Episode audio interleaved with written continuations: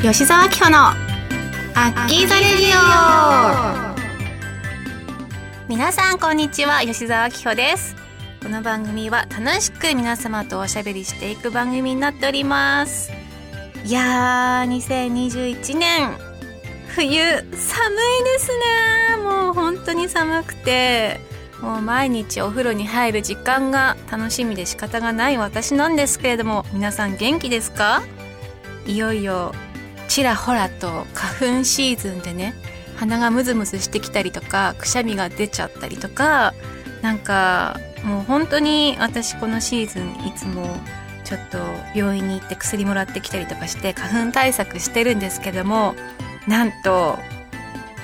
今年 R1 を飲み忘れてましてあれ結構効くんですよ。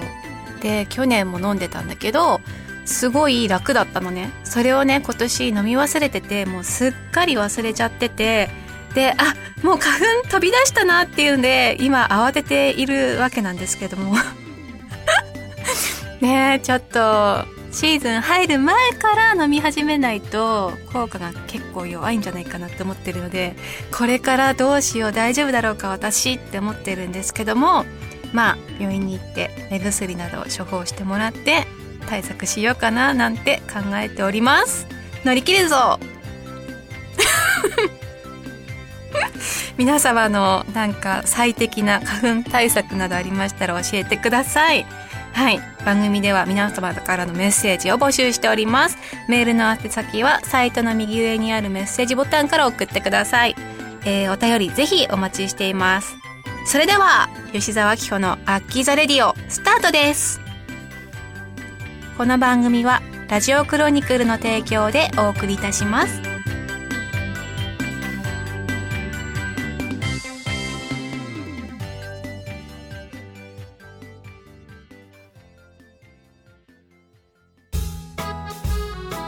メールルーム。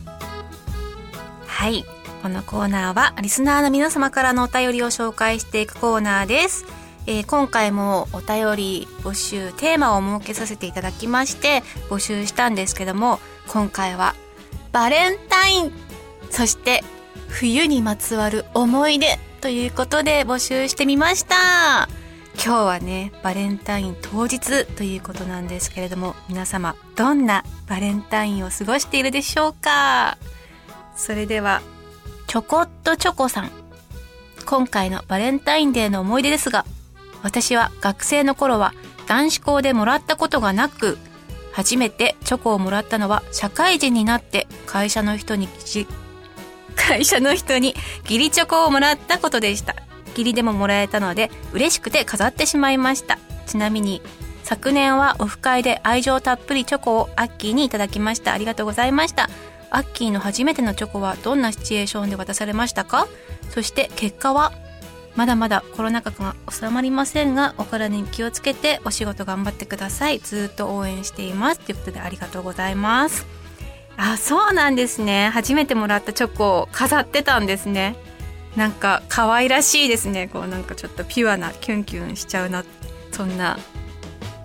チョコとチョコさんの姿を想像したらちょっとキュンキュンしちゃうなって思っちゃったんですけれどもえー、私がね初めてチョコを渡したシチュエーションはあの友達とチョコレートを一緒に作って好きな人に渡そうって約束したのがちょうど中学1年生だったと思うんですけども その当時、えー、憧れていた先輩が中3の先輩でいましてで友達とチョコを作り合ってもう簡単なね子供の頃なので簡単なチョコを作ったんですけれどもそれをこうすごい緊張しながら当日に放課後なんか先輩が教室でこうふざけてるなんか友達と遊んでるのを見かけてやばいと思って先輩だからあの同じ教室にもうちょこちょこって行くわけにはいかなかったんですね。年上だし。それでえっ、ー、と同じ学年の男の子に呼び出してもらって それでめちゃくちゃ緊張しながら渡したっていう思い出があります。あの頃は私もすごくなんかピュアだったなって。いや今でも負けてない。あの頃に負けてないぐらいピュアな気持ちではいますけどもなんかすごくいい思い出だなって思います。恥ずかしい。はい続きましてラジオネーム梅干し太郎さん。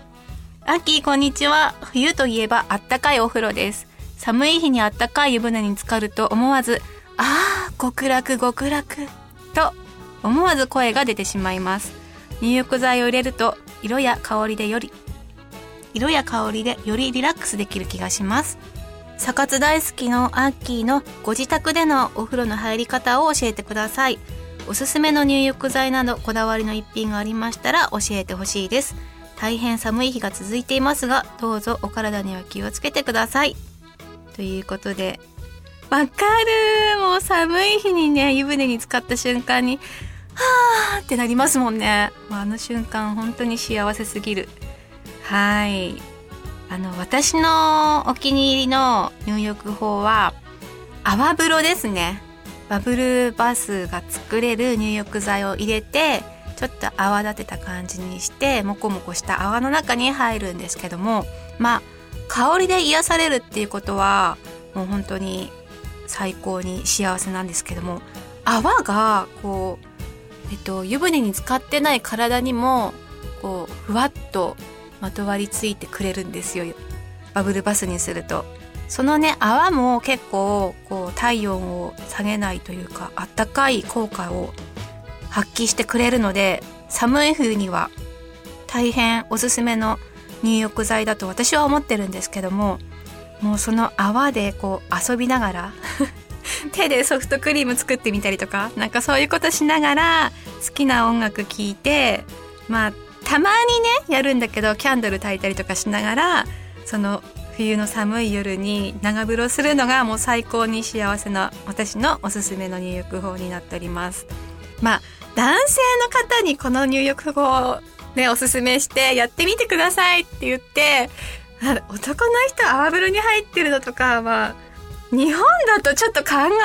いかなっていうちょっと笑っちゃうかなっていう感じもするので、まあ、やってみてとは言わないんですけどもこれを聞いてる女子の皆さんはぜひやってみてください。ちょっとねあんまり見たくないかもしれない。男性が泡風呂でなんか「おお」って言いながら お風呂に入ってるのはちょっとね面白いですね。はい。続きましてラジオネームぐっちゃんさん。えー、今回のテーマバレンタインの思い出ですがチョコをもらい喜んでいた時期は中学高校までだったでしょうか、えー、その頃は好きな女の子からチョコをもらい本命チョコだと思い喜んだ後で 義理チョコだと分かりかなり落ち込んだことや好きだった女の子の好きな男の子が分かってしまいがっかりしたことやバレンタインはいつも落ち込むことが多かったですね。おアッキーは逆にバレンタインで告白してうまくいった経験や義理チョコをあげて男の子から勘違いされたことはないですか？ということなんですけれども。なるほどね。なんか男子はそういうのがあるんだね、うん、好きな女の子の本命が分かってしまって落ち込むとか。へえなるほど。なんか私的には小学校の頃にえっとまあクラスの大人びた女子がいたんですけどもその子がチョコをバレンタインに渡して、えっと、見事その恋が実って付き合いだしたっていうのを知った時になんか軽くショックでした。なんか同じね年頃の女の子がなんかそんな告白して彼氏ができちゃうんだって思ったらなんか私ちょっとなんだ奥手というかそんな男の子と付き合いたいみたいな気持ちが全くなかったのでその当時は。だからなんか私のさらに上を行く精神的に大人な女の子が同じクラスにいるんだって思ったらなんかちょっとショックだったなっていうのをこれを読んでね思い出したんですけども。ああとはえっとチョコを義理チョコで渡したのに勘違いされちゃった経験とか？なんかそれはねわかんない。なんか、義理チョコと本命チョコって、なんかこんなこと言ったらあれなんだけど、チョコの重みが違うから、なんか渡す時もすごいドキドキしながら渡しちゃうから、多分それで本命か義理かってわかると思うんですよ。だから、はいって渡したものに対して、なんか勘違いされたっていう思い出は私はないかなって思うんですけどうんでもね実らなかったことの方が多い気がするチョコを渡してその初めて中学校の時に渡した先輩に渡したチョコの時もあのー、その恋は実らなかったですし先輩が卒業する時にボタンもらったりとかもしたんだけどでももう人気のある先輩だったからボタンがもう全部なかったの。前のボタンが。それで確かねあのカフスっていうかこの袖のところについてるやつをもらかろうじてもらったと思うんだけどなんかまあでも考えてみたらさ腕のところの方がさ体に近いのかな？まあ嬉しいのかな？でもやっぱ前の第2ボタンとか欲しかったですね。ちょっとまたバレンタインの思い出とは話がそれちゃったんですけども。もう学生の頃って何をするにもドキドキしてたしもう毎日が楽しすぎてあの友達と一緒にその先輩を一日何回見れたかっていうのを報告し合ってたぐらいなんかピュアなウブな 女の子でしたね。はい。あの今年は私チョコレート作ろうかなと思っててちょうどあのチョコレートケーキをね作ったんですけどもあの初めてザッハトルテっていうケーキを作りました。あの料理教室に行って習ってきたんですけどもあのチョコレートのバターケーキを焼いてその上に水飴と生クリームと牛乳とチョコレートで作った、えー、なんだろうチョコチョコの液体みたいなツヤツヤのものをケーキの上にこうグラサージュ。グラサージュっていうのはケーキにかける柔らかいまあお布団みたいななんかそういうことなんですけども鏡のようにツヤツヤの光沢のあるチョコレートのお布団をケーキにパッパッパッってかけてもうその作業がめちゃくちゃ楽しかったです。ケーキ作り好きだしチョコレートも好きなのでめちゃくちゃ楽しい作業だったんですけどもなんか一人で食べるにはカロリーが気になりすぎたのでちょっと何何個かにカットして、まあ、友達とか、あのー、日頃お世話になってるスタッフさんにあげれたらよかったんですけど、ちょっとねあんまりこうお出かけもできないじゃないですか今の時期。なのでそれはもう冷凍しちゃいました。というわけでちょっとまだねあの味見をしてもらってないんですが多分美味しくできてると思います。私は味見したら美味しかったです。はい。こんなところでしょうか。以上メールルームのコーナーでした。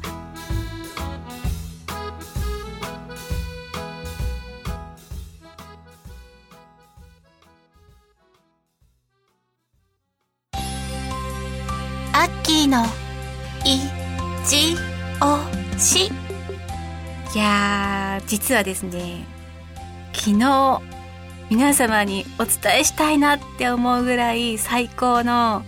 ことをやってきたので今回はこの一押しのコーナーでご紹介したいなと思ってるんですけれどもそれが何かというと赤すりです。やったことありますか？皆さん。私なんかあんまり赤すりに対していいイメージがなかったのでずっと、まあ、興味はあったんだけどやってこなかったんですね。で韓国とかに行ったらその赤すり結構なんか最先端というかそういうイメージがあったからやってみたいなとは思ってたんですけどもあのー、普通に日本でもできるじゃないですか。それでまあ初めてやったわけじゃないんだけどそのサウナにみんなで行った時に赤すりしようっていう話で盛り上がってたので実際に昨日やってみたんですけどもすごい!赤すりってなんかエステに行くよりもお肌がこう綺麗になったりとか肌が明るくなったりとかすべすべになったりとか効果が高いような気がしてこれはめちゃくちゃいい。まだやったことがない人に是非やってもらいたいからおすすめしたいってすごい思ったんですよ。なんか赤サリンってもうちょっとあったかいベッドの上でやってもらうんですけどももう心地よすぎてなんだろうねこのまま寝たいって思うぐらい気持ちよかったんだけど真っ裸なわけですよ 裸でやるからなんかまあちょっとね大事なところはタオルでこう覆ってくれて隠してくれるんですけれどももう本当に誰にも見られたくないぐらいのちょっとあられもない姿になってるのでちょっと恥ずかしいのは恥ずかしいんだけどすごいあの首の後ろの辺りだったりとかあとは内もものすごいキワキワのところだったりとかも綺麗にしてもらえるのでもう本当にスベスベになってびっくりしちゃいました。もうまずねあの美容効果が高いということであのナイロンの手袋みたいなやつをしてで赤をこうスリスリスリってやってくれるんですけども角質を取り除くっていう効果でターンオーバーが期待できるしあとは疲労回復の効果もあるっぽくてでまあストレス発散にもなると思うのでめちゃくちゃおすすめなんですけどもこれ私本当に赤すりって韓国が発祥だと思っちゃってたんですよ。でもなんか実はあの銭湯の文化が発達してたフィンランドとか、えっと、ローマが発祥の地のようで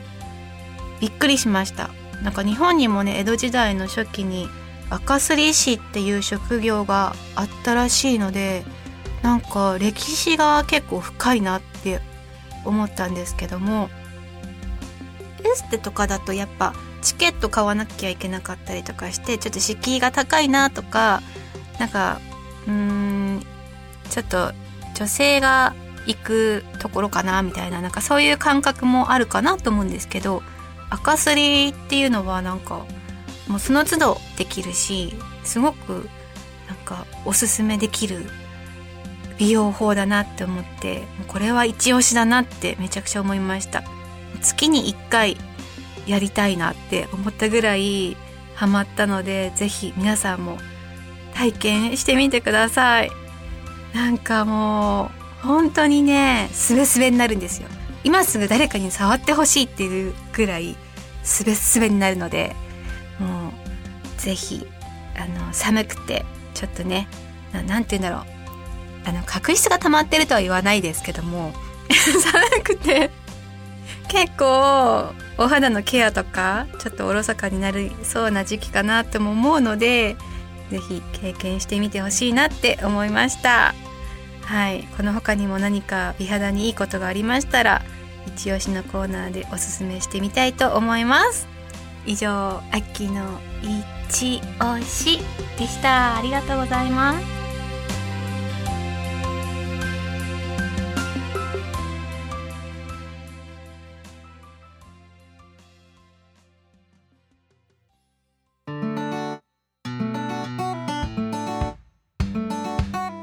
石沢紀穂のアッキザレディオそろそろエンディングのお時間です。えっとですね いつもこのラジオの時にねなんかねゴニョゴニョお腹が鳴っちゃうの。だからすごい気になってあの空腹でここに来ないようにしようっていつも思ってるんですけど今日はなんとなく朝から何も食べずにまあコーヒーは飲んだかな。来たんでお腹のゴニョゴニョがすごいね鳴っちゃってめちゃくちゃ恥ずかしいって思ったんですけどま今回は音声入ってないと思うので余裕かなって思ってるんですけどどうだろう。私ねゴニャゴニャ鳴り出した時に喋ってかき消してやろうと思ったから 入ってないはずだとは思うんだけどなちょっと。そんなぶっちゃけトークしちゃったんですけどもここで告知をしたいと思います。えっ、とですね今月の28日バレンタインオンラインイベントということで開催が決定しております、えー、時間は13時からになっておりますがこのオンラインイベントえっ、と第3弾になります。あの今回もですねバインダーセットなど取り下ろしの写真を用意して、え、グッズを用意しております。あの、10分間私と一緒にオンラインでお話しできる特典だったりとかえー、あとは3分1分とありますねいろいろあるのでぜひあの YouTube アッキーチャンネルの概要欄の方から飛んでチェックしてみてください。えっ、ー、と、申し込みの締め切りはギリギリまで受け付けてるんじゃないかなって思うので、ぜひ興味のある方、この機会にやってみてください。あのー、まだねオンラインイベント参加したことがないですよっていう方にも楽しんでもらえるようにあのアットホームな感じでお迎えしたいと思いますのでぜひぜひチェックよろしくお願いします。えー、それでは吉沢明子のアッキーザレディオ今日はここまでです。あお間違った。あららららら間違ってました。ごめんなさい。えっとですね次回のトークテーマメールルームのトークテーマを募集したいなと思っておりますが次回はまあ春新生活が始まるんじゃないかなっていうことで新生活の皆様と思い出何かあればアッキーに教えていただきたいなと思います。はい。ぜひあのツイッターで。止まっちゃったごめんなさい。えっとトークテーマの募集はえツイッターか番組のメールルームホームページの方にえぜひおお寄せください。大丈夫これもうすぐ3年目ってこのさっきね教えていただいたんですけどもすごいなんかぐちゃぐちゃになっちゃってごめんなさい。はいえー、メールルームのコーナートーク募集しておりますのでよろしくお願いします。えー、それではここまでのお相手はもううちのちゃこちゃんのお耳の毛でモフモフして温まっているのが大好きな石沢紀子がお送りしました。それではまた次回お会いしましょう。バイバイ。この番組はラジオクロニクルの提供でお送りいたしました。はい OK です。失礼しました。いいえ。あのこのまま使わせていただこうかと思いますので。ああ毎回恥ずかしい